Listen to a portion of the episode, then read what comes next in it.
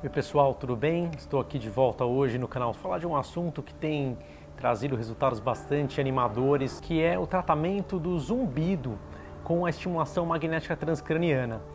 Nós sabemos que existem muitas pessoas que sofrem por zumbido no ouvido, né? Pela queixa de ter a percepção sonora sem que exista nada no ambiente, não tem nenhum ruído ao redor daquela pessoa e ela escuta um som esquisito, como se houvesse realmente um barulho ali.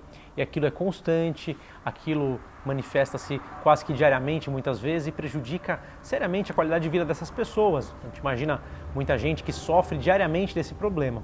Talvez muitos aqui já tenham tido ao mergulhar numa piscina, por exemplo, escutar um zumbido depois de ouvir um barulho muito alto. Isso pode acontecer pontualmente, mas para algumas pessoas isso é constante, então gera um sofrimento muito, muito grande.